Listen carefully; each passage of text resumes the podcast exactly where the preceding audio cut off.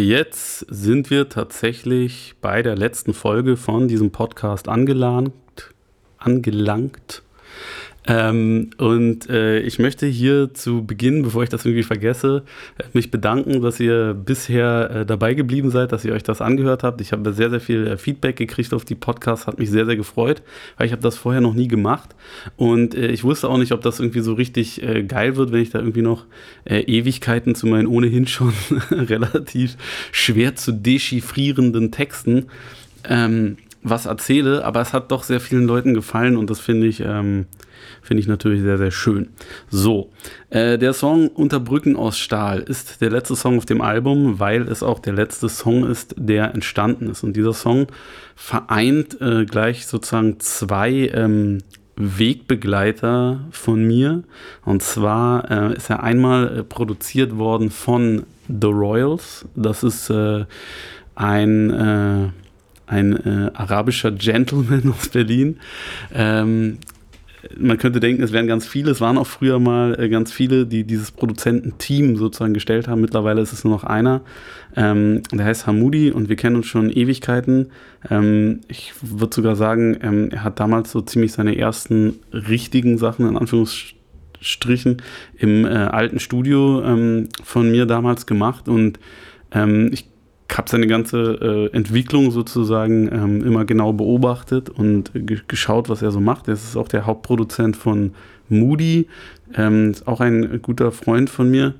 Und ähm, jetzt arbeitet er sehr viel mit äh, Raff zusammen, das ist auch ein guter Freund von mir.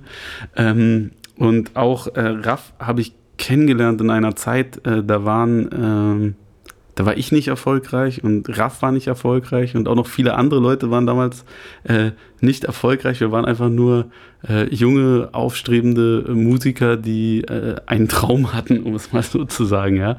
Und ähm, dieser Song, der wird von ihm sehr, sehr gut zusammengefasst, inhaltlich, weil es geht ja darum, hey, man, äh, man hat so diese Träume, man hat so diese Visionen und irgendwie verliert man sich dann so zwischendrin. Und ähm, irgendwie, keine Ahnung, entgleist einem das dann so alles. Und ich, ich würde sagen, dass das bei vielen, vielen Leuten, die ich kenne, auch der Fall war. Aber die Leute, die jetzt hier mitgemacht haben und, und viele meiner Freunde, die sind sich immer, ähm, die sind sich irgendwie immer äh, treu geblieben, haben das weiter durchgezogen, haben dran geglaubt, auch durch die ganzen äh, schlechten Jahre hindurch und haben es dann halt irgendwie äh, bis hier geschafft. Und ähm, ich lasse ja auch nochmal so ein bisschen Revue passieren, wie das halt so war, als ich so 16, 17 war und mit dieser, mit dieser Zeit beginnt ja auch das wahre Legendenalbum mit dem, mit dem Song Willkommen zu Hause. Es schließt halt so ein bisschen diesen Kreis, ähm, hat aber natürlich einen viel, viel moderneren und, ähm, naja, wie soll ich sagen, äh, größeren Sound. Also es sollte so, sollte so quasi so, eine, so einen Anfang und so einen Endpunkt geben bei dem Album und äh, die sollten auch irgendwie für unterschiedliche Zeiten stehen und für unterschiedliche Ästhetiken und der erste Song ist eher so ein, hey, ich bin allein. Und der zweite Song ist so, ey, guck mal, ich habe hier irgendwie mittlerweile Freunde gefunden, die ich auch schon einige Jahre sozusagen als meine Freunde habe. Und ich finde, das ist etwas sehr, sehr Schönes. Weil äh, gerade in dieser Musikwelt, da sind irgendwie manchmal Leute so innerhalb von zwei Wochen irgendwie die dicksten Freunde for life, Brüder fürs Leben. Und dann nennen die sich wieder gegenseitig irgendwie Hurensöhne und so weiter. Und ähm, ja, und es ist sehr, sehr selten, dass man irgendwie Leute trifft, ähm, die man sich gegenseitig irgendwie äh, mag und, und schätzt und ähm, man sich dann halt auch irgendwie zehn Jahre später nochmal kennt. Und ähm, äh, Raff und äh, Hamudi ähm, sind so welche Menschen und man darf hier natürlich auch nicht Wassif auslassen, denn äh, Wassif ist der große Bruder von Hamudi und äh, der ist äh, lange, lange Jahre schon ähm, mein äh, Manager und Partner in so vielem.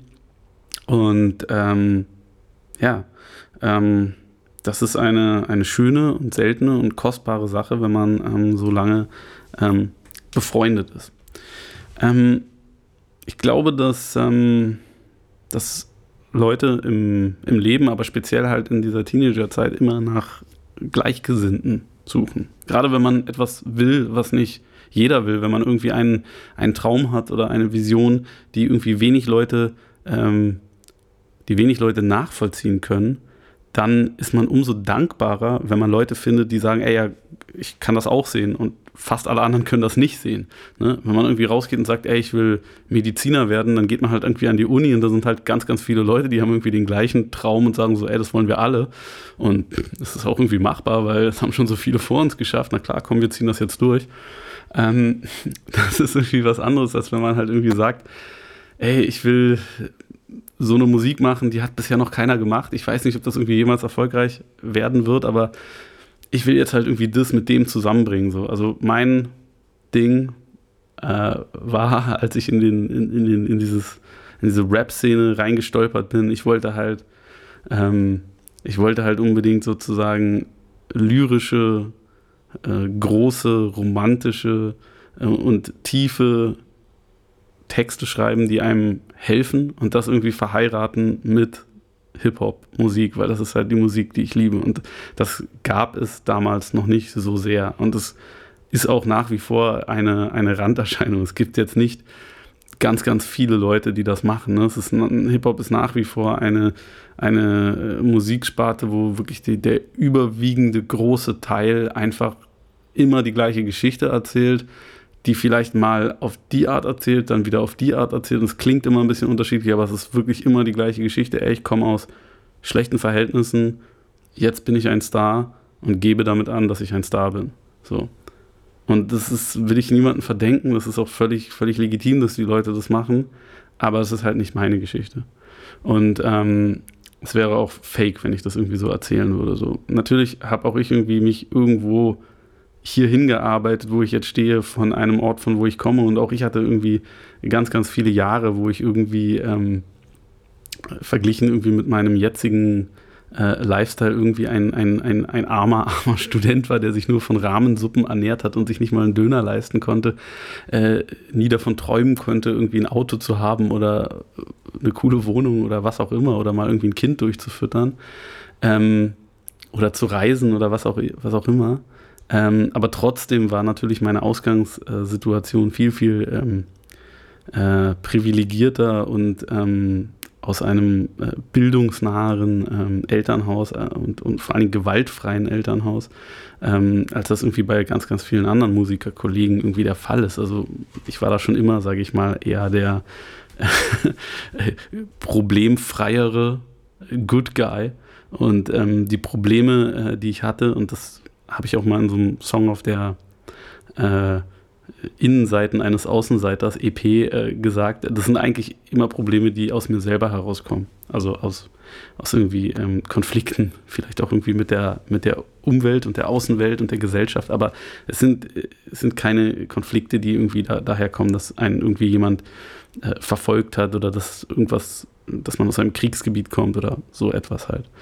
Ähm, ja, und ähm, dieses Thema der Freundschaft oder der, der Bruderschaft, ja, das ist etwas, das wird heute sehr, sehr leichtfertig gesagt. Viele Leute äh, nennen sich gegenseitig irgendwie Bruder, die halt überhaupt gar keine Brüder sind. So die, äh, ich weiß, dass, dass man das natürlich im ähm, sozusagen als, als, als Glaubensbruder oftmals einfach nur, nur meint, ne? Und dass es darum halt irgendwie äh, bei vielen auch irgendwie so leicht äh, von den Lippen geht. Aber ich finde, wenn man, wenn man etwas sagt in einer Sprache, dann sollte man das auch meinen, was man da sagt. Weil Sprache ist etwas ganz, ganz ähm, Wichtiges und man darf die nicht entwerten.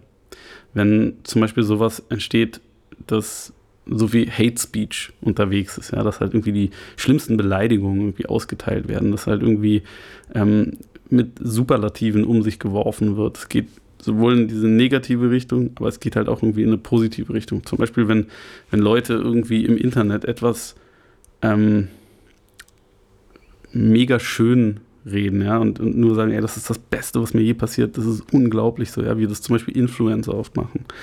Ähm, oder, oder irgendwie Leute, wenn sie ihre, ihre Emotionen quasi in der Schriftform ausdrücken wollen, gerade irgendwie junge Leute so. Dann nimmt das halt einfach irgendwie alle Zwischentöne weg. Es gibt halt entweder nur was ultra Positives, oder es gibt halt dann auf der anderen Seite auch was ultra Negatives, ne? diese ganzen Hasskommentare unter irgendetwas drunter und so. Und das macht etwas mit uns.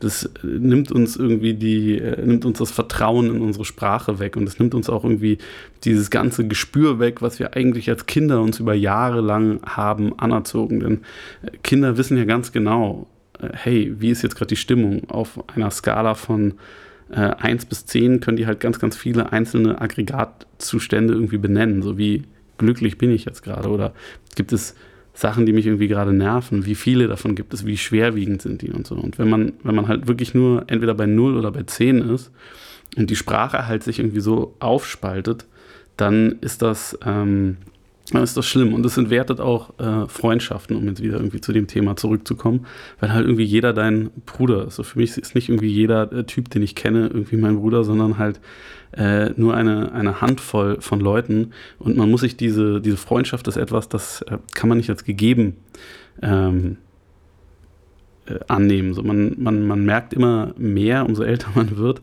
dass äh, Freundschaften auseinandergehen. Dass es da halt irgendwie Punkte gibt, wo der eine den anderen braucht und dann kommt aber halt irgendwie keine Hilfe oder aber halt ähm, es geht nur in eine Richtung und auch dann ist es halt irgendwie eine dysfunktionale äh, Freundschaft, die man dann halt ähm, leider dann auch irgendwie ab und an mal irgendwie beenden muss. Aber das sind so Sachen, Life-Lessons, sage ich mal, ähm, die man erst so mit der Zeit äh, lernen kann und, und, und lernen wird. Und dadurch, dass ich jetzt äh, schon äh, etwas älter bin, ähm, habe ich davon schon einige äh, Lektionen gelernt und die verarbeite ich hier in diesem Song. Denn dieser Song ist ja geschrieben aus der Perspektive von jemand, der sehr, sehr äh, naiv und ähm, wohlmeinend und, und, und, positiv äh, schon irgendwie in das Leben guckt. So, und der schon irgendwie weiß, okay, es ist halt alles nicht so, gibt auch irgendwie schlechte Ecken und es könnte auch irgendwie richtig Abfuck sein und so, aber ey, ähm, eigentlich habe ich halt irgendwie diese Träume und will halt irgendwie an diesen äh, festhalten.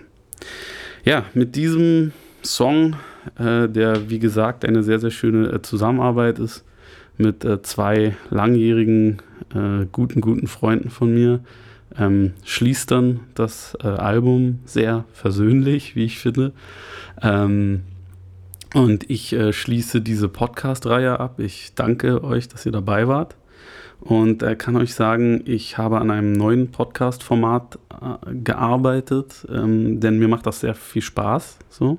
Und dieses Format wird King of Nerds heißen. Denn, also ich gebe das hier schon mal so als kleinen äh, Teaser, damit ihr jetzt nicht zu traurig seid, dass das jetzt hier vorbei ist. Denn ich bin äh, jemand, der sich in so unterschiedliche Felder total rein nerdet und da irgendwie sich dann ohne Ende Bücher zu kauft oder Sachen darüber irgendwie recherchiert und im Internet guckt und auch irgendwie Sachen hat und so.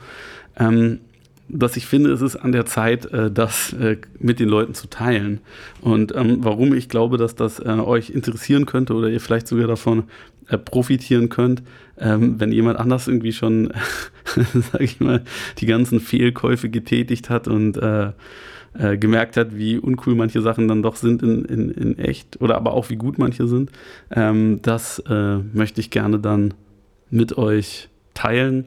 Und zwar in ja, thematisch bezogenen Folgen. Also ich werde mir in jeder Folge sozusagen ein Thema äh, greifen und dann darüber reden und euch was dazu erzählen von meinen Erlebnissen, von meinen Erfahrungen, von meinem äh, bescheidenen Fachwissen. Und ähm, ja, da wird es bestimmt äh, Folgen geben, die den einen oder anderen dann total anzecken, wieder andere Folgen vielleicht nicht. Aber ähm, es wird auf jeden Fall, glaube ich, sehr, sehr spannend und äh, haltet die Augen und Ohren äh, danach offen. Passt gut auf euch auf und ähm, ich hoffe, hoffe, hoffe sehr, dass äh, bald wieder Konzerte stattfinden. Ich hoffe, dass die Tour stattfinden kann und ich hoffe, dass wir uns dann bald wiedersehen. Macht's gut. Es hieß immer, wir müssen noch warten. Liegen im Zimmer und atmen. Rauch zieht durch das kalte Apartment. Ein rubinroter Himmel am Abend. Es hieß immer, wir müssen noch warten. Liegen im Zimmer und atmen. Rauch zieht durch das kalte Apartment.